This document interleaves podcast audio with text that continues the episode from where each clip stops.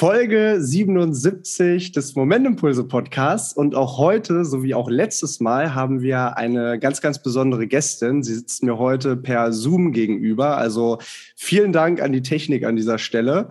Ähm, und zwar geht es heute um chronische Krankheiten. Sie ist seit ja, März 2020 ähm, am, am, ja, am, am Leiden einer Krankheit und ähm, über den Umgang damit und was es genau damit auf sich hat, wird sie uns heute erzählen. Und ich bin unglaublich dankbar, dass du heute hier bist, Mareike. Herzlich willkommen und ich finde es toll, dass du dir die Zeit genommen hast und heute die Kraft auch dazu hast, muss man an der Stelle sagen. Schön, dass du da bist. Danke, ich freue mich sehr. Ich bin ein bisschen aufgeregt, aber ich freue mich sehr. Ja, musst du gar nicht sein. Ich habe dir gesagt, wird ein ganz normales. Also normal natürlich nicht, weil wir sitzen uns mhm. über Zoom gegenüber. Das nimmt ja. natürlich immer so ein bisschen äh, die Energetik. Und äh, du warst jetzt ja auch äh, nicht so richtig vorbereitet mit Mikrofon etc. pp. Nee. Aber auch das macht nichts, weil du hast eine Internetverbindung und du bist heute gut drauf und das ist das Wichtigste. Und du hast ganz, ganz viel, was du heute teilen kannst ähm, mit, mit ganz vielen Menschen, was äh, ja mit Sicherheit sehr, sehr, sehr, sehr wertvoll für den einen oder die andere sein wird. Äh, deswegen fangen wir doch einmal ganz kurz an und steigen ein. Du bist Mareike, Spitzname ja. Maike, ja. äh, kommst aus dem Süden Deutschlands. Ja. Woher genau? Richtig, ich komme aus in der Nähe von von Nürnberg aus dem Frankenländle. Aus dem Frankenländle. Ich kann da das eher nicht so gut rollen. ich ich, ich versuche es tatsächlich immer ähm, nicht so zu rollen, ähm, wenn ich dann quasi mit Leuten spreche, die nicht von hier kommen. Das habe ich im, im Rahmen meines Studiums mal in der Sprecherziehung vom Theater gelernt. Deswegen ähm, werde ich es ab jetzt auch mal wieder ähm, ausstellen quasi. Ich kann es rollen, aber ja, ich, ja. ich, ich versuche jetzt mal so hochdeutsch wie möglich zu sprechen. Genau, du musst, du darfst nicht vergessen, du redest immer noch hier mit einem Hannoveraner. Ich verstehe ja. nichts. Ich verstehe ja. nichts außer Hochdeutsch. nee, Quatsch. Ich bemühe mich. Wie bitte? Was hast du gesagt? Ich bemühe mich. Du bemühst dich. Ja, genau. alles gut, alles gut. Du, äh, das ist ganz wunderbar. Man versteht dich super. Und im Nachhinein kann ich ja auch die Stimme so ein bisschen noch ein bisschen klarer irgendwie machen, äh, wenn das jetzt über Zoom irgendwelche Probleme gibt. Ich habe es eben gesagt, ähm, du leidest seit 2020. Ähm, Zufall, ja oder nein, man weiß es nicht, seit Corona an einer äh, chronischen Krankheit ähm, und die seit, seitdem dein, dein Leben ja mehr oder weniger oder versucht vermutlich mehr auf den Kopf gestellt hat. Mhm. Ähm, äh, erzähl mal gerne, was, ähm, was, was hast du? Was hast du für eine Krankheit? Also ich habe die Krankheit, die nennt sich ME-CFS. Mhm. ME bedeutet myalgische Enzephalomyelitis und weil das kein Mensch aussprechen kann, ähm, heißt es auch Chronic Fatigue Syndrome, was natürlich ähm, das Ganze total verharmlost, weil Fatigue nur ein Symptom von dieser ganzen Krankheit ist. Ähm, können wir das am ja. Anfang vielleicht mal ganz kurz übersetzen? Also das nennt sich ja dann auf Deutsch chronisches Müdigkeitssyndrom, richtig? Sagen viele, wobei Fatigue ja Erschöpfung ist. Also okay, eigentlich ja. chronisches Erschöpfungssyndrom, aber eben mhm. viele, viele sagen dann auch immer, ja, das ist doch diese Krankheit, wo man immer müde ist. Mhm. Aber ist halt nicht so. Aber ja, viele übersetzen so chronisches Müdigkeitssyndrom. Mhm. Und das hast du seit wann genau? Also ich habe jetzt knapp äh, Anfang äh, mhm. März 2020 gesagt. Ist das richtig so? Ja, oder? Genau, das ist richtig so. Die kurze Geschichte. Ich war da gerade in Andalusien bei meiner Mama. Die besuchen, die überwintert immer in Andalusien. Mhm. Und wir sind immer im März quasi alle Geschwister und Family bei ihr unten. Wollte halt meine Familie sehen, surfen gehen, Freunde treffen. Und bin dann so eine Woche, nachdem ich ankam, krank geworden und es war auch gerade genau die Zeit, ähm, Spanien war ja dann auch schon so ein Corona-Hotspot, ähm, wo Corona die Welt quasi getroffen hat. Und ich hatte auch die typischen Corona-Symptome. Nur damals ist die Welt halt ins komplette Chaos gestürzt. Da wusste noch gar keiner, wie man damit umgehen soll. Das heißt, ich wurde nicht behandelt, mich wollte kein Arzt sehen, ich dürfte nirgends rein. Es gab auch noch keine Tests bis ich wieder in Deutschland war, einen Monat später, man kam ja auch nicht mehr nach Hause, ähm, hatte ich dann schon eine Lungenentzündung und also mir ging es schon richtig, richtig übel. Und bis da mal ein Test gemacht wurde, konnte man das natürlich überhaupt nicht mehr nachweisen. Da war ich schon sieben, acht Wochen krank. Mhm. Also weiß ich es im Prinzip nicht, welches Virus oder Bakterium das ausgelöst hat. Mhm. Bis heute nicht. Krass. Und da muss man sich mal vorstellen, man sitzt da. Ähm natürlich äh, irgendwie zweite Heimat natürlich. Ich meine, mhm. war ja mhm. sicher nicht das erste Mal, dass ihr da ja. seid. Ähm, aber trotzdem natürlich im Ausland, ähm, wo jetzt, wenn du irgendwie einen Notfall hast, wie du ihn hattest ja an der Stelle, mhm. äh, mal nicht eben schnell in ein deutsches Krankenhaus kommst. So, wie, wie hast du diese Situation so wahrgenommen dann vor Ort? Ich meine, dass du krank wirst, ja. Ich meine, mittlerweile gehen wir ja so ein bisschen lockerer mit Corona um. Mhm. Ähm, also, wie, wie, hast du, wie hast du das Ganze weggesteckt? Was, was für ein Gefühl ist da in dir aufgekommen? Also, ich habe erstmal, ich habe natürlich gehofft, das ist bestimmt nicht Corona, das ist bestimmt irgendwie der Wind und Wetter und unterschiedliches Klima und so. Ähm, und dann wurde es da unten, aber dann ging es mir zunehmend schlechter und dann wurde es da unten auch ziemlich schnell, ziemlich gruselig. Wir waren dann schon früher im Lockdown in Spanien, ich glaube eine Woche oder zehn Tage. Und dort war es auch ziemlich krass. Da ist wirklich die Militärpolizei patrouilliert durch die Straßen und hat uns direkt wieder reingeschickt, wenn wir mal rausgehen wollten mit den Hunden oder so. Und auch entsprechend, wenn man zur Apotheke oder so wollte, musste man danach immer die Quittung vorzeigen, weil man eben von denen angehalten wurde. Und ja, also es ist schon, man hat, man kann sich schon glücklich schätzen, so ein Gesundheitssystem wie in Deutschland zu haben. Wir sind dann aber jedoch in eine Privatklinik gefahren, die wir dort kannten und wollten da eben fragen, ob die mich mal anschauen können oder einen Test machen können. Gab aber nichts. Mhm. Es hieß, die Tests, die es gibt, ähm, sind so wenig verfügbar, die sind für Personal oder Notfälle. Es hieß einfach, oh ja, Sie haben die Corona-Symptome, bleiben Sie doch einfach daheim und legen sich ins Bett. Und das war es an Hilfe quasi, was ich vor Ort bekommen habe. Und ähm, wie geht die Geschichte weiter? Also ihr seid dann ähm, einen Monat noch weiter da geblieben. Du hast dich vermutlich ausgeruht, so gut du konntest. Ähm, ihr seid dann zurückgeflogen, was ich, also. Was nee, auch, auch nicht. Auch nicht. Tatsächlich, also ich habe, glaube ich, fünfmal versucht, meinen Flug umzubuchen. Ich kam nicht mehr raus. Und meine Eltern fahren tatsächlich immer mit dem Auto runter, weil die haben ja drei Hunde dabei. Mhm. Und ähm, genau, dann hatten wir das Auto zum Glück da und die haben dann die drei Hunde und mich hinten reingepackt und versucht halt irgendwie über die Grenzen zu kommen. Dort war es auch ganz krass, so dass an jeder Ausfahrt überall stand er auch hier Militärpolizei und hat gefragt, warum du da rausfahren willst. Ob du, wenn du da eigentlich nicht gewohnt hast, dann durftest du da nicht rausfahren. Hotels hatten alle zu, ja, das sind 2600 Kilometer. Wir mussten mich irgendwie über die Grenze bringen, obwohl total krank, schon mit Fieber. Die haben ja damals schon überall Fieber gemessen und so und haben gehofft, dass wir mich irgendwie nach Hause kriegen. Hm. Ähm, es hat dann geklappt. Wir haben eine Nacht in so einer Absteige in Bordeaux geschlafen. Richtige Hotels hatten ja nicht offen. Da, da ich glaube, da hat die Lungenentzündung so richtig angefangen. Ich dachte wirklich, die Nacht überlebe ich nicht. Es war die schlimmste Nacht ever. Ich hatte so Fieber, ich hatte so Schüttelfrost, mir ging so schlecht, ich konnte nicht atmen. Und dann sind wir am nächsten Morgen halt nochmal durchgedüst bis nach Deutschland und dann waren wir innerhalb von 48 Stunden daheim. Boah, das klingt ja. wirklich nach, also nach einem absoluten Albtraum. Es war wirklich, ich glaube, es war die schlimmste Fahrt meines Lebens. Okay, und dann seid ihr in Deutschland angekommen und äh, ohne Umwege direkt ins Krankenhaus? Nee, durfte ich nicht, wegen Corona-Symptomen. Meine Hausärztin war damals im Urlaub, dann habe ich bei der Vertretung angerufen. Ähm, da hieß es dann, ja, wenn dann die Praxis zu ist, nachdem alle weg sind, kann ich schon mal kommen. Der hätte dann gemeint, ich hätte irgendwie eine Kehlkopfentzündung oder vielleicht Influenza oder so, hat sich auch erstmal geweigert, Abstriche zu machen. Ähm, so ging es ein paar Wochen weiter hier mit Antibiotikum, nichts hat geholfen, bis ich irgendwann gesagt habe, hey, mir geht's richtig schlecht, ich kann auch überhaupt nicht atmen und so. Dann haben sie mal geröntgt und haben dann festgestellt, ja, das war eine Lungenentzündung, eine leichte und einfach nochmal blind Antibiotika gegeben und ja, also es war, es war eine Tortur. Nichts hat geholfen. Ich war ein paar Mal in der Notaufnahme, weil ich keine Luft gekriegt habe. Meine Eltern saßen nachts in meinem Bett, um zu gucken, dass ich atme, weil ich einfach nicht atmen konnte. Es war, es war wirklich schlimm. Ach du Scheiße. Und wann, wann war denn der Zeitpunkt, als sich dieses unklare Bild so ein bisschen ähm, verdeutlicht hat? Also woran du jetzt wirklich bist, ähm, hat sich zwischendurch dann wieder gebessert, ähm, sodass du da mal dann wirklich richtig durchgecheckt werden konntest? Oder wie, wie war dann der weitere Verlauf, dass du jetzt heute sagen kannst, es ist CFS? Genau, also das Problem mit CFS ist auch, dass ganz viele Ärzte es nicht kennen. Ähm, obwohl es schon seit 50 Jahren von der World Health Organization eingetragen ist als neurologische Krankheit. Es ist eine schwere neuroimmunologische Krankheit.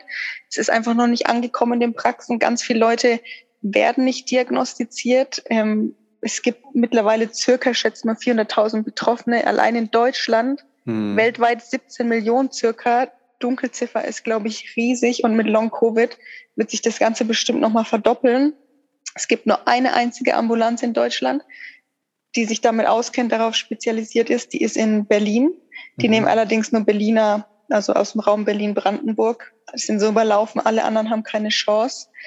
Ähm, was super bitter ist, da muss ich unbedingt was tun.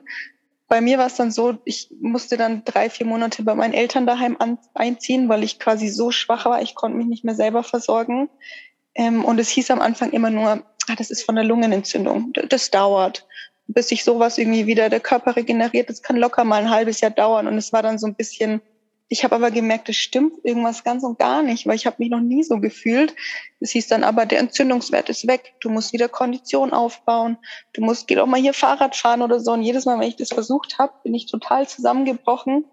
Und ich wurde dann fing halt der Ärztemarathon an. Es musste quasi ich war in der Onkologie, in der Hämatologie, in der Immunologie, beim Augenarzt, beim HNO-Arzt, also wirklich alles von Kopf bis Fuß durchgecheckt, weil MES, also MECFS gibt es im Prinzip keinen validen Biomarker Stand heute im Blut, sondern es ist dann quasi eine Ausschlussdiagnose und es gibt so kanadische Konsenskriterien, nennt sich das, aufgrund dessen man das dann erschließen kann. Mhm. Und, und ja. Du, du hast eben am Anfang angesprochen, als ich es fälschlicherweise mit Müdigkeitssyndrom mhm. bezeichnet habe. Ähm, wobei, als ich ausgesprochen habe, ist mir auch schon klar gewesen, nee, das äh, stimmt nicht. Ähm, Müdigkeit ist nicht das einzige Symptom bei dieser Krankheit. Ähm, das hast du eben gesagt. Welche, welche gehören noch dazu? Um mal einfach so ein, so ein Bild davon zu ziehen, mhm. für Menschen, die sich damit gar nicht auskennen. Genau. Also ich hoffe, also ich spreche jetzt mal aus meiner Sicht, ja. Also ich bin ja eigentlich auch, es ist bei jedem unterschiedlich und ich also mache das jetzt auch eigentlich quasi nur nicht, weil es um meine Person geht, sondern einfach allen Betroffenen irgendwie der Krankheit ein Gesicht zu geben und auch für alle, die das nicht mehr können.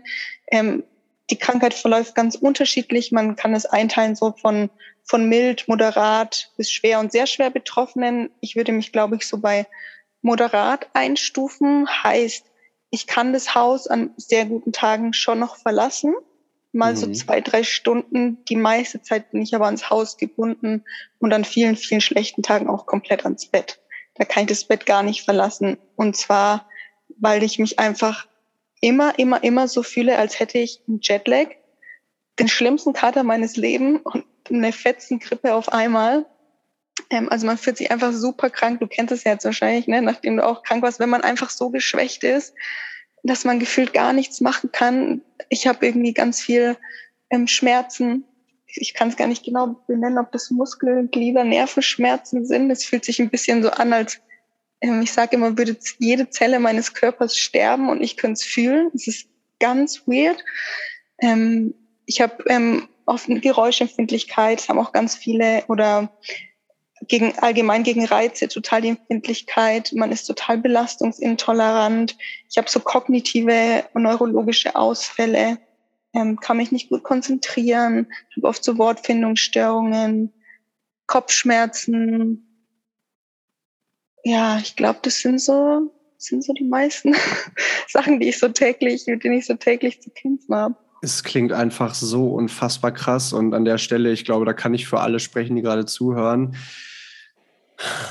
gute, gute Besserung, dass äh, das, also das mal zwischendurch gesagt, dass du da schnell wieder in die Spur kommst und Spenden gespendet werden oder Geld gespendet wird, ähm, dass du da weiter ähm, ja an, an, an, ich meine, das sind ja noch keine ausgereiften Methoden der Behandlung, richtig? Das sind mhm. ja Tests so ein bisschen. Ne? Also ähm, du hast jetzt gerade die ganzen Symptome aufgezählt und das, was dich so tagtäglich beschäftigt.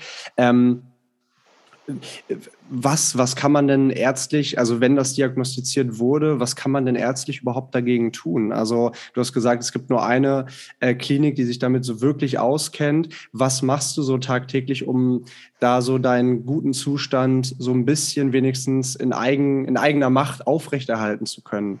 Gibt es da irgendwas, was du tun kannst? Also Schulmedi schulmedizinisch gibt es nichts.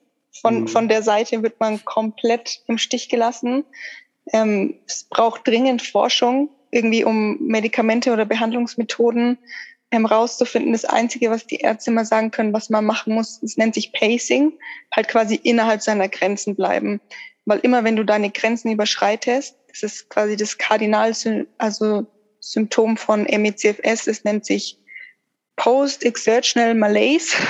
Und es mhm. ist quasi eine Zustandsverschlechterung aller deiner Symptome nach kognitiver oder physischer Anstrengung. Wenn du über deine Grenze rausgehst, dann wird alles total viel schlimmer. Bis zu einem Crash nennt sich das. Und dieser Crash kann Tage, Wochen, Monate dauern oder da kannst du nie mehr rauskommen. Und das ist das Einzige, was einen von Ärzten geraten wird, zu pacen. Oh, von der Schulmedizinseite, ja. Therapien, Medikamente gibt's nichts. Und was machst du gerade für eine Therapie? Genau, ich habe ich hab irgendwie die letzten zwei Jahre damit verbracht, mich da ein bisschen einzulesen in die ganzen Studienlagen. Mich irgendwie, es gilt als nicht heilbar, aber für mich kommt es halt gar nicht in die Tüte. Mhm. Ich glaube ganz, ganz fest daran, dass der Körper irgendwie in der Lage ist zu heilen und habe mir ganz viele Profile angeschaut oder mit Menschen ausgetauscht, die da irgendwie rausgekommen sind, die es geschafft haben, die wieder ein ganz gutes Leben führen können und ähm, mir angeschaut, was die so machen und versucht, es so ein bisschen zu implementieren in meinem Alltag. Was mir voll viel hilft, ist ähm, Meditation mhm. und Atemübungen. Mhm. Gerade so, was dieses Aushalten angeht. Du hast ja auch in deiner, ich glaube, in der Folge über Schicksalsschläge angesprochen, mhm. ne, mit der mhm. Resilienz, die mhm. man aufbauen muss. Ich glaube, das ist so das, das Größte, das Wichtigste das, was mir am allermeisten hilft, mhm. damit umzugehen. Du, du kommst, ähm, ich meine, wir haben ja schon ab und zu mal per Sprachnachricht so ein bisschen mhm. über, den, über, dem, über den Podcast-Account ein bisschen hin und her geschrieben. Da kam dann auch der Kontakt zustande. Du kommst mhm. rüber wie eine extrem starke Frau, die ein wahnsinnig ähm, starkes Mindset hat. Ähm, ich glaube, es gibt viele Menschen da draußen, die an dem, was du jetzt durchgemacht hast, die mittlerweile schon fast zweieinhalb Jahre, ähm, kann man, glaube ich, so sagen, zerbrechen würden. Ähm, und du machst täglich Sachen in Form von Meditation, vielleicht machst du auch Glaubenssätze, was auch mhm, immer, genau. ähm, die, die dir dabei helfen, dieses Mindset aufrecht zu erhalten. Ähm, jetzt ist es aber natürlich so, ich kenne das selber so ein bisschen, natürlich nicht mhm. in, in der Form, also ich will das auf gar keinen Fall vergleichen, aber ich habe auch immer so Phasen, wo ich extreme Fußschmerzen habe und mhm. gerade wieder und das belastet mich auch, das merke ich und ich merke auch, wie das, wie das, wie, wie physische Schmerzen ja auch einen Einfluss auf deine Gedanken und auf deine, mhm. ähm, ja, auf deine, auf deine kognitiven Fähigkeiten, auf deine mentale Resilienz halt eben ähm, haben. So, ähm, inwiefern hast du irgendwann diesen Punkt gemerkt, dass es wirklich extrem wichtig ist, dass du dich auch mit deinen Gedanken beschäftigst? Und gibt es auch Phasen, wo du, wo du sagst, ich habe keinen Bock mehr auf alles, das ist alles scheiße, ähm, ich habe schlechte Gedanken, also kommen solche Tage auch vor? Total. Total. Nicht selten. Gerade an den ganz schlechten Tagen ist es wirklich, wirklich schwer, da die Kraft zu finden und den Lebenswillen weiterzumachen. Aber ja, irgendwie man, man muss, ne? Ich glaube, so ein, ein halbes, dreiviertel Jahr nach, also mit der Krankheit, das war so das Allerschlimmste, weil ich so total hilflos war noch und keiner wusste, was es ist. Es war noch nicht so wirklich auf dem Tisch, ähm, dass es das eventuell sein konnte. Ich habe die Diagnose ja erst zwei Jahre gekriegt, nachdem ich anfangs krank wurde. Und wo hast du die Diagnose dann letztendlich bekommen? Ähm, ich habe davon, ich habe ein bisschen recherchiert, habe davon gelesen und dachte mir, boah, das passt ja ganz, ganz genau so, wie es mir geht. Habe das meiner Hausärztin erzählt und kam durch Zufall auf eine Privatärztin, die das Krankheitsbild kannte, die sich damit auskannte und die dann in Zusammenschau quasi alle meiner Unterlagen sagen konnte, okay, alles andere kann ja ausgeschlossen werden. Hier, ich kann dir das attestieren, das hast du und ich, ich kenne mich ein bisschen mit der Studienlage aus. Ich kann versuchen, dir da ein bisschen unter die Arme zu greifen. Ja. Mhm. Das war letztes Jahr im Dezember. Mhm. Mal noch mal ganz kurz verdeutlicht, wie sehr, ähm, einfach um das noch mal ein bisschen klarer zu zeichnen, dieses Bild, wie sehr hat sich dein Leben verändert? Also wenn man jetzt auf die, keine Ahnung, gewohnten äh, Lebensbereiche schaut, Familie, Freunde, Karriere, Arbeit, mhm. Gesundheit natürlich, ähm, und so weiter und so fort. Ähm, wie hat sich dein Leben da, da verändert? Also ich nehme mal an, 360 Grad, ganz, ganz stark, ja. aber in, in, in welchen Aspekten sieht man es besonders jetzt außerhalb des Gesundheitlichen natürlich? Also wir hatten, wir hatten schon mal kurz drüber gequatscht. Ich war davor ähm, äh, Make-up-Artist und hatte ein, war hier bei einer im Laden in Nürnberg mit eingemietet für Kosmetik. War meine absolute Leidenschaft, das wollte ich unbedingt machen. Ähm, keine leichte Branche, um da irgendwie Fuß zu fassen, aber es lief gerade super gut, auch mit Unterstützung von Freunden, Bekannten in anderen Städten, die mich dann da haben immer schlafen lassen und das, ich war immer unterwegs, immer on the go, ähm, irgendwie immer im Stress, immer am Arbeiten, habe das total geliebt ähm, und es musste ich alles aufgeben. Meine ganze Arbeit, meinen ganzen Traum erst mal an den Nagel hängen. Ich musste jetzt letztes Jahr wieder hier in mein Heimatstädtchen ziehen, zu meinen Eltern und zwei meiner besten Freundinnen wohnen auch hier, weil ich alleine, also mich quasi nicht mehr um mich kümmern konnte und die mich näher, also damit ich in der Nähe bin, damit man mir helfen kann, weil ich mein Haushalt teilweise nicht alleine machen kann, oft nicht für mich kochen kann. Mhm. Dann meine Freunde gehen oft für mich einkaufen, meine Mama muss mir Essen bringen, wenn ich nicht aufstehen kann. Also ich habe quasi, mich hat's quasi einmal so richtig aus dem Leben gekickt, würde ich sagen es ist überhaupt nichts mehr wie vorher und es wurde alles einmal komplett, ich hoffe, nur auf Pause gedrückt und hoffe, es geht irgendwann weiter. Aber ich, also, ich kann oft keine Leute sehen, ich kann mich oft nicht unterhalten, meine Freunde sehe ich ganz wenig. Ich antworte ganz, ganz unregelmäßig und selten leider auf Nachrichten, weil einfach alles so anstrengend ist. Die meiste Zeit liege ich wirklich allein in meinem Zimmer und versuche mich auszuruhen. Mhm. Oh ja. Mir, mir, mir stehen hier alle Haare zur Berge, wirklich. Ähm, wenn du jetzt eben auch ähm, dein Umfeld angesprochen hast, mit Freundinnen, Freunden, Familie, ähm, du hast gute Freundinnen, die dich, die, die sich um dich kümmern. Gibt es aber auch vielleicht so, vielleicht natürlich auch bedingt durch den wenigen Kontakt oder so. Gibt es aber auch Menschen, ähm, die sich so ein bisschen dann distanziert haben, weil sie vielleicht mhm. nicht wissen, wie soll ich damit umgehen, wenn ich jetzt ähm, ja mit der Maike im Kontakt bin, wie ich diese, wie ich, wie ich, wie ich diese Krankheit ansprechen soll. Das ist ja ein sehr sensibles Thema und ich weiß ja. nicht, ich meine, du kannst es ja gerne mal erzählen, dass ob du schon immer so offen damit umgegangen bist oder ob das erst an einem bestimmten Punkt kam. Aber ich kann mir schon vorstellen, dass es da natürlich ähm, Schwierigkeiten in der Kommunikation geben kann, weil viele Menschen das vielleicht nicht ansprechen wollen oder dich damit konfrontieren wollen. Total, also total. Ich glaube auch, wie, wie, du also wie du schon gesagt hast, ich glaube, viele Menschen können damit auch nicht umgehen. Ich habe ganz lang versucht, ähm, dass es für die Menschen um mich herum so so angenehm wie möglich ist, während ich in so einem Körper stecke, wo alles ganz unangenehm ist die ganze Zeit und mir so schlecht geht. Ähm, und ich habe mir irgendwann gedacht, so, also was macht man, was macht denn des Lebens noch lebenswert, wenn dir irgendwie alles genommen wird? Oder auch so diese Gedanken, wer bin ich noch, wenn ich gar nicht sein kann, wie ich eigentlich gern wäre, weil ich es einfach nicht schaffe.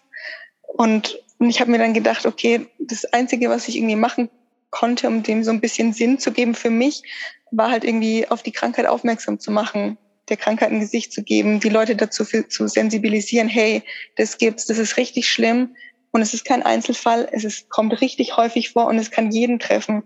Und deswegen ist es doch total wichtig, dass die Leute davon erfahren und dass sich da endlich was tut.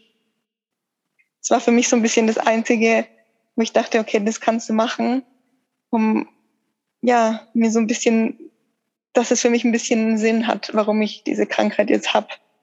Und ähm, ich, ich finde diesen Gedanken, ähm, ich, also ich weiß nicht, wie bist du auf diesen Gedanken gekommen? Kam der irgendwann äh, durch einen Klick, durch ein, äh, durch, ein, äh, durch ein Gespräch vielleicht mit, mit, mit engen Menschen an deiner Seite? Aber wie kam dieser Gedanke? Ich stelle ich stell mir das so, so schwierig vor, aus so einem Loch sich, sich rauszuziehen und seinem Leben, wo, wo du das eben so gut, ähm, so gut angesprochen hast, was macht das Leben noch lebenswert, wenn einem alles mhm. genommen wurde?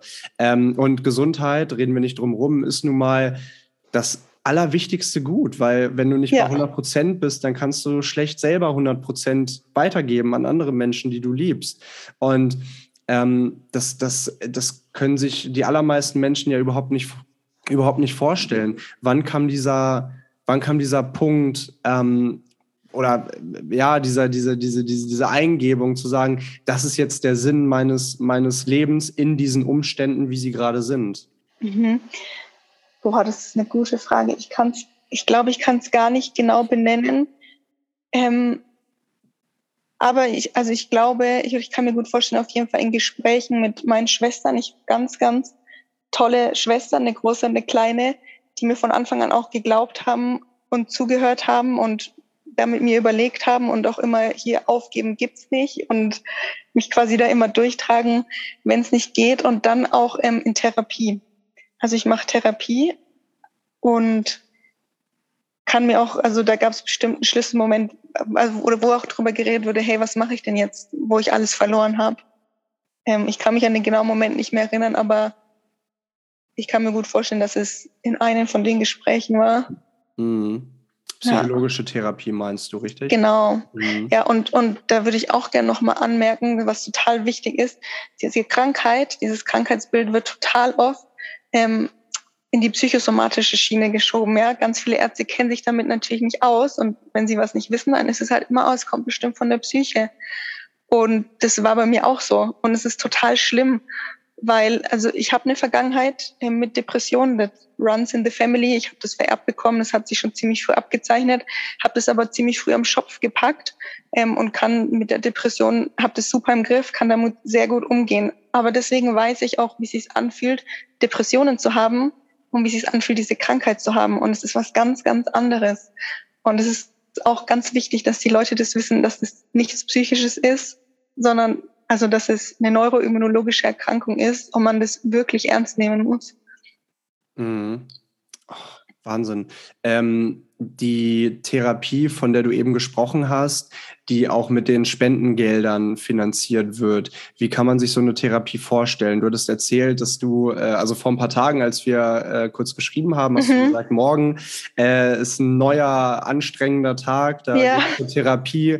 Ähm, du liegst da lange in einem Bett, dir wird Blut abgenommen, dir wird wieder Blut zugeführt. Ähm, äh, das ist jetzt das, was ich noch irgendwie aufgeschnappt habe, aber ich kann mich natürlich 0,0 da, da reinfühlen. Ähm, wie, wie, sieht so ein, wie sieht so eine Therapie aus? Die ja auch und du hast es eben gesagt, ja keine bewiesene, das wird besser Therapie mhm. ist, sondern erstmal ein, ein äh, vielversprechender Versuch mehr, würde ich es bezeichnen. Genau, also wie gesagt, dadurch, dass es ja keine offiziellen Therapien gibt, liegt es also ein bisschen an den Patienten, irgendwas zu finden, was diese, die Symptome quasi lindert. Und es kostet alles ganz schön viel Kohle. Mhm. Und ähm, irgendwie so als junger Mensch aus dem Studium, ja, gerade alles für meine Ausbildung als Make-up-Artist in England reingesteckt und dann denkst du gerade, startest du durch und dann wirst du krank und dann hast du halt nicht mehr viel, ja. Und dann kannst du irgendwie nicht, dann hast du das Geld nicht mehr, um lauter Therapien auszuprobieren ähm, an der Stelle an eine meiner besten Freundinnen ähm, nochmal von Herzen ein Riesendanke. Die hat dann einen Spendenaufruf für mich ins Leben gerufen, um mir wenigstens die finanzielle Last von den Schultern zu nehmen und mich quasi die Möglichkeit zu geben, mich so in, in holistischen ähm, Therapien, Ansätzen irgendwie auszuprobieren. Und einer davon ist die Blutwäsche. Mhm. Ähm, das war auch irgendwie in den Medien ganz groß, in Dokumentationen, dass es Long-Covid-Patienten geholfen hat dass es helfen kann, aber nicht jedem helfen muss. Und es war so ein bisschen abbiegen von, hey, okay, mache ich das und probiere das mal aus. Ich habe eigentlich nichts zu verlieren oder nicht. Und durch die Spendengelder war mir das eben, eben möglich, das auszuprobieren. Da, genau, da geht man quasi hin, liegt vier Stunden im Bett, aus dem einen Arm wird ein Blut gepumpt, in der Maschine gefiltert, den anderen Arm wieder raus. Und da hofft man quasi, ähm, im Sinne von der Erkrankung, glaube ich, dass die, die Sauerstoff ähm, im Blut wieder besser zu den ganzen Organen und so weiter ähm, kommt und dadurch einige Symptome gelindert werden können. Ich hatte jetzt vier Sitzungen bereits und ich muss sagen, dass auch ich auf jeden Fall eine Verbesserung der Symptome wahrnehme. Ich habe nie gedacht, dass ähm, mich das gesund macht mit der Einstellung, wie ich mich hin. Ich glaube, das ist so ein Puzzle, also ganz viele kleine Puzzleteile, die dann zusammenkommen. Aber ich mir kognitiv Verbesserungen auf jeden Fall. Ich kann mich besser konzentrieren, ich kann wieder lesen. Das geht davor überhaupt nicht. Ähm, und ich habe auch so das Gefühl, dass ich ein bisschen stabiler bin. Und es ist extrem viel wert. Oh, das ist so schön. Und ähm, oftmals ist es ja so, ähm, weil du eben, ich habe eben dein strahlendes Gesicht gesehen, ja. als, du davon, als, du davon, gesprochen hast und ähm, dass du eben gesagt hast, dass das so viel wert ist. Das zeigt halt auch eben nur, dass ähm, viele von uns halt äh, irgendwie so ein bisschen in der Selbstverständlichkeit leben ne? Mhm. und, und vieles halt eben vor allem ihre Gesundheit für, für, ja, für selbstverständlich eben hinnehmen, was halt absolut nicht der Fall ist. Denn du hast eben gesagt, es kann jeden treffen, es kann mhm. jeden zu jeder Zeit treffen und einfach ein Bewusstsein dafür zu haben, dass ähm, man natürlich eigenständig selber so viel es geht dafür tun sollte, gesund zu leben, Sport, Ernährung, wie auch immer.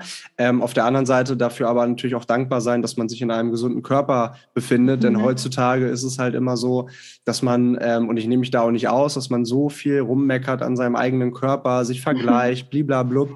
Und es ist einfach so giftig, ähm, ja. wenn man, wenn, wenn man letztendlich das hat, wovon andere Menschen träumen können, nämlich ähm, äh, dem A, die Möglichkeit nach Nahrungsmitteln, ähm, was ja. viele, viele Menschen auch in, gerade jetzt während des Krieges nicht haben, so und dann in einem gesunden Körper zu stecken. Das finde ich so wichtig, sich dem, sich dem bewusst zu machen. Und das hast du, hast du toll gesagt. Trotzdem ist es natürlich nicht das Ende der Fahnenstange. Ähm, wenn du jetzt diese Therapien oder diese Sitzungen gemacht hast, ähm, die werden ja irgendwann auch zu Ende sein und das Geld wird irgendwann auch mhm. zu Ende sein. Und ähm, aus dem Grund vielleicht nochmal eben der, der wichtige Hinweis. Ähm, ich werde auf jeden Fall den, den Link nochmal zu deiner einer Spendenaktion da in die Show Notes packen. Und ähm, ja, dann würde Maike und ich mich natürlich auch äh, und alle, die dir nahestehen, natürlich sehr, ja. sehr freuen, wenn, wenn ihr da, auch wenn es nur ein Euro ist, weißt du, ich kann es total verstehen. Ich habe auch mal echt äh, wie, so ein, wie so ein geschlagener Hund auf den äh, Isomatten dieser Welt übernachtet, weil ich keine Kohle hatte, aber ein paar Euro hat jeder und ein paar Euro gibt jeder irgendwie für ein Bier oder für einen Döner aus, weißt du, man kann es auch anders und sinnvoller investieren und ähm, ja, das an der Stelle nochmal gesagt. Oh, boah, das oh. Ist, also das ist echt so wirklich total, total emotional, weil ich glaube, man kann sich da einfach überhaupt nicht reinfühlen, wie du dich. Ja, das wollte ich, das wollte ich dich fragen. Hattest du schon mal in deinem Leben irgendeine Zeit oder so, wo du auch krankheitsbedingt, also wo du irgendeine Krankheit hattest oder krankheitsbedingt total ausgenockt warst, wo du so gemerkt hast, wow, krass, ich, also mein Körper macht gar nicht so mit, wie ich will. Hattest du da mal irgendwas? Du hast Gut, jetzt von deinem Fuß also, erzählt. Äh, ja, also äh, natürlich nicht in der, mhm. in, in, der Intensität, also was du eben beschrieben hast. Ich hatte natürlich schon einen heftigen Kader, ich hatte natürlich schon einen mhm. heftigen Jetlag und ich hatte natürlich schon heftiges Fieber, aber alles drei kombiniert, ähm, das, und das jeden Tag, da, da kann ich natürlich überhaupt, das, also da kann und will ich überhaupt keinen Vergleich ziehen, weil das wäre absolut nicht angemessen. Ähm, klar gibt es Tage, wo ich mich auch beschissen gefühlt habe. Es ist auch ein Scheißgefühl zu wissen, dass ich äh, vermutlich nie wieder äh, richtig laufen kann. So, mhm. ne? das ist das ist schon ähm, für jemanden, der gerne Sport macht und auch gerne viel gelaufen ist, Fußball gespielt hat, natürlich ähm, ein schwerer Rückschlag irgendwo. Aber trotzdem bin ich froh, dass ich dass ich gute, also in der Regel gute Phasen habe, ab und zu nur schlechte Phasen mit meinem Fuß, wandern kann, ähm, mhm. gehen kann. Also es gibt Menschen, denen geht es deutlich schlechter und ich glaube, das sollte man sich immer wieder vor Augen führen. Ne? Ähm, ja, wir alle sind mit diesem Leben gesegnet worden und wir alle regen uns so sehr über tägliche, über tägliche Kleinigkeiten auf, dass wir den Bus verpasst haben oder dass wir vielleicht, dass uns einer vielleicht schief angeguckt hat oder ähm, keine Ahnung. Letztens ist mir das selber aufgefallen, wo ich mich aufge, ich hatte es ein bisschen eilig, war einkaufen, habe einen Chip vergessen und konnte keinen Einkaufswagen ziehen. So, oh, ja, aber ey, das sind Kleinigkeiten, das ist sowas ja. von Scheiß scheißegal. Darüber, äh, darüber habe ich jetzt gerade nachgedacht, aber das beschäftigt mich überhaupt nicht mehr in meinem Leben. Aber so diese, diese grundlegenden Sachen, Familie, Freunde, Gesundheit, ähm, Selbstverwirklichung, so das, das sind die wichtigen Sachen im Leben. Und ich finde es einfach wahnsinnig, wahnsinnig beeindruckend an der Stelle gesagt, dass du so damit umgehst und ähm, dich auch vor allem so öffnest, weil äh, ich, ich glaube, dass das, also du machst da alles in deiner Macht Stehende richtig, wie du mit der Situation umgehst, weil ähm, viele Menschen, denen es gut geht,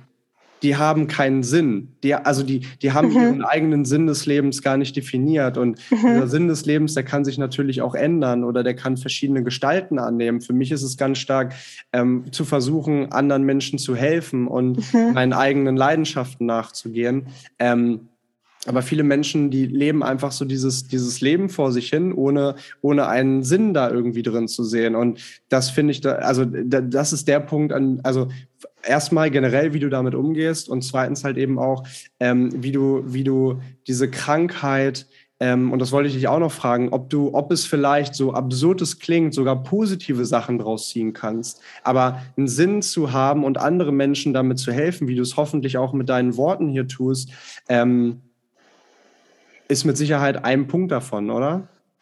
Ja, oh Gott, ich bin ganz berührt. Dankeschön. Ähm, mir fällt gerade ein voll gutes Zitat ein, weil du sagst, ähm, wie ich damit umgehe und so. Das habe ich, glaube ich, sogar in der Netflix-Serie oder so die Tage gesehen und fand es so schön, ähm, dass es mir aufgeschrieben hat. Und das war Trauer wird niemals leichter. Man gewöhnt sich nur dran, die Last zu tragen. Mhm. Ich glaube, das lässt sich auch ganz gut auf die auf die Krankheit jetzt ummünzen. Es wird irgendwie nicht leichter, aber ich glaube, man gewöhnt sich so ein bisschen dran. Und ähm, auf was jeden im Fall. Umkehrschluss, sorry, wenn ich dich unterbreche, mhm. nur ganz, ganz, ganz kurz, was im Umkehrschluss natürlich auch heißt, dass du stärker wirst, um diese Last Ja, total, total. Also das muss ich auch sagen. Also ich glaube, ich bin extrem ähm, tapfer geworden dadurch, extrem Stärke aufgebaut. Gerade auch in der Pandemie krank zu werden, war nicht so lustig, weil du alles alleine machen musstest. Ja, ich konnte quasi niemanden mit mit reinnehmen oder irgendwo, ich musste überall alle Arzttermine, alle Ergebnisse mir selber anhören, überall alleine rein. Das war super hart, weil es auch super ähm, gruselig einfach war, weil man noch nicht wusste, was los ist.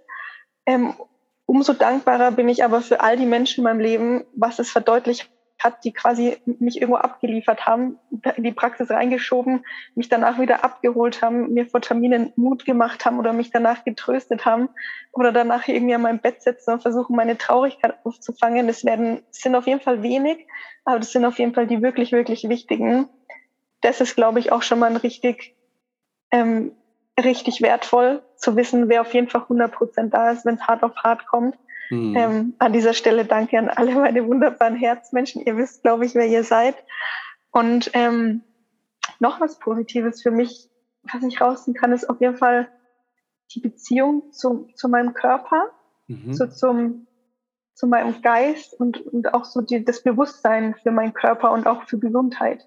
Ich muss wirklich sagen, ähm, bevor ich krank geworden bin, habe ich immer gesagt, ja, also ich war jung und total fit und dann habe ich dies, also habe ich dieses Virus gekriegt und dann hat es mich jetzt so umgehauen und ich habe mich total viel damit beschäftigt, warum ist das so, warum bin ich chronisch krank geworden, gab es vielleicht irgendwelche Sachen, die dazu beigetragen haben? Und ich glaube, es sind ganz viele Sachen, die im Leben immer dazu kommen, sei es Trauma, hier Umwelteinflüsse, keine Ahnung, underlying irgendwelche, ähm, na, äh, wie sagt man, irgendwelche krankheitsbedingten Sachen, die schon irgendwie da sind oder so. Und ich glaube, das ist ganz viel. Und ich glaube, auch mein Eimer war einfach voll. Und dann mhm. kam dieses Virus noch mit oben drauf. Und ähm, ja, so musste ich mit ganz, mich mit ganz vielen Sachen auseinandersetzen, habe das alles so ein bisschen aufgedröselt, wo könnte es herkommen. Und ja, das war, glaube ich, auch sehr wichtig, da, wo ich davor einfach immer weggeschaut habe. Also niemand kann was dafür, dass er krank wird, das will ich damit nicht sagen. Aber es gibt vielleicht viele Sachen, die mit reinspielen. Und die ich vorher einfach nicht sehen wollte, nicht hingucken wollte und das jetzt machen musste.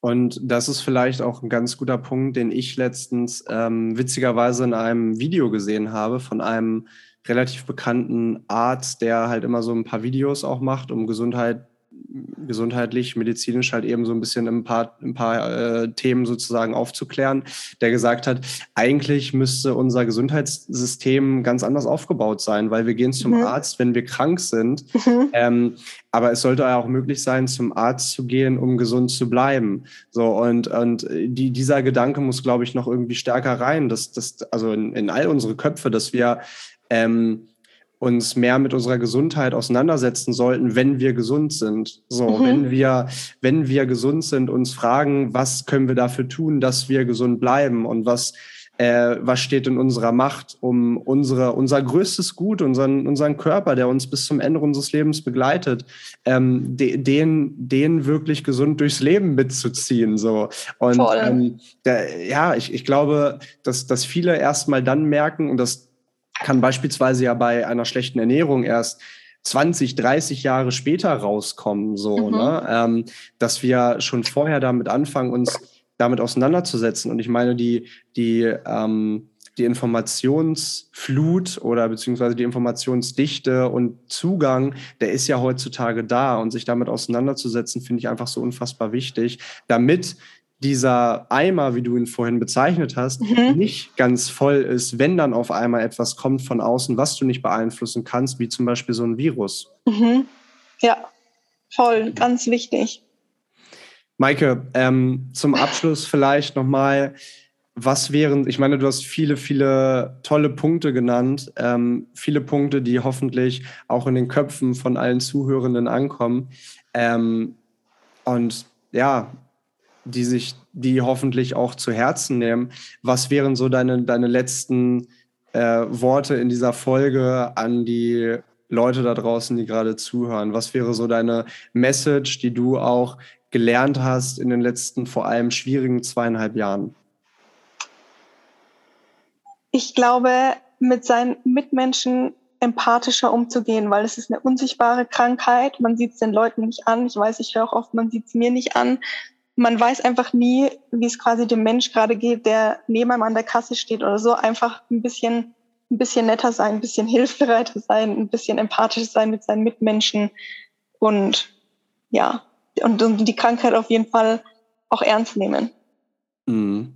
Das geht vor allem an die Ärzte da draußen. Ja, wirklich. An der Stelle tatsächlich würde ich gerne noch was anbringen, wenn ich darf. Und zwar Klar braucht es ja unbedingt Forschung und irgendwie die Politik, es tut sich nicht so wirklich was. Und ähm, Betroffene und Angehörige und Familienangehörige, ein paar Unterstützer haben jetzt selber die ME CFS ähm, Research Foundation ins Leben gerufen. Die können wir dann vielleicht, ich weiß nicht, ob wir die auch in den in den Notes verlinken können, ähm, wo sie quasi, also es ist total traurig, dass Betroffene jetzt selber ähm, Spenden sammeln müssen, um darauf aufmerksam zu machen, damit sich irgendwas tut in der Forschung. Aber leider ist es so weit, weil, von, weil keine Unterstützung kommt von Politik und von der Gesellschaft. Und das finde ich ganz, ganz toll. Und vielleicht können wir die Seite ja noch mit reinhauen als Link, dass man sich das mal anschauen kann für Informationen oder gegebenenfalls ähm, spenden. Genau, das wollte ich unbedingt noch sagen.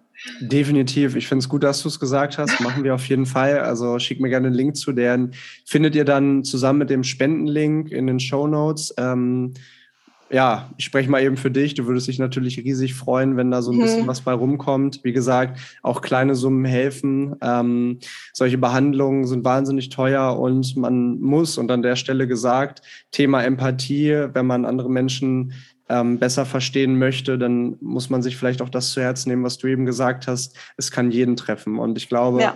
ähm, wenn man mit einem guten Karma unterwegs ist ähm, und Menschen hilft und gute Energien abgibt, dann kommt, kommt das auch immer wieder zurück. Und wer weiß, ähm, ich will es natürlich nicht beschwören und hoffen, aber man selbst befindet sich auch manchmal in schwierigen Situationen, wo man dann Hilfe von außen benötigt. Und deswegen ähm, an der Stelle gerne einmal ja, ähm, ins PayPal-Konto einloggen und einmal ein paar Euronen überweisen.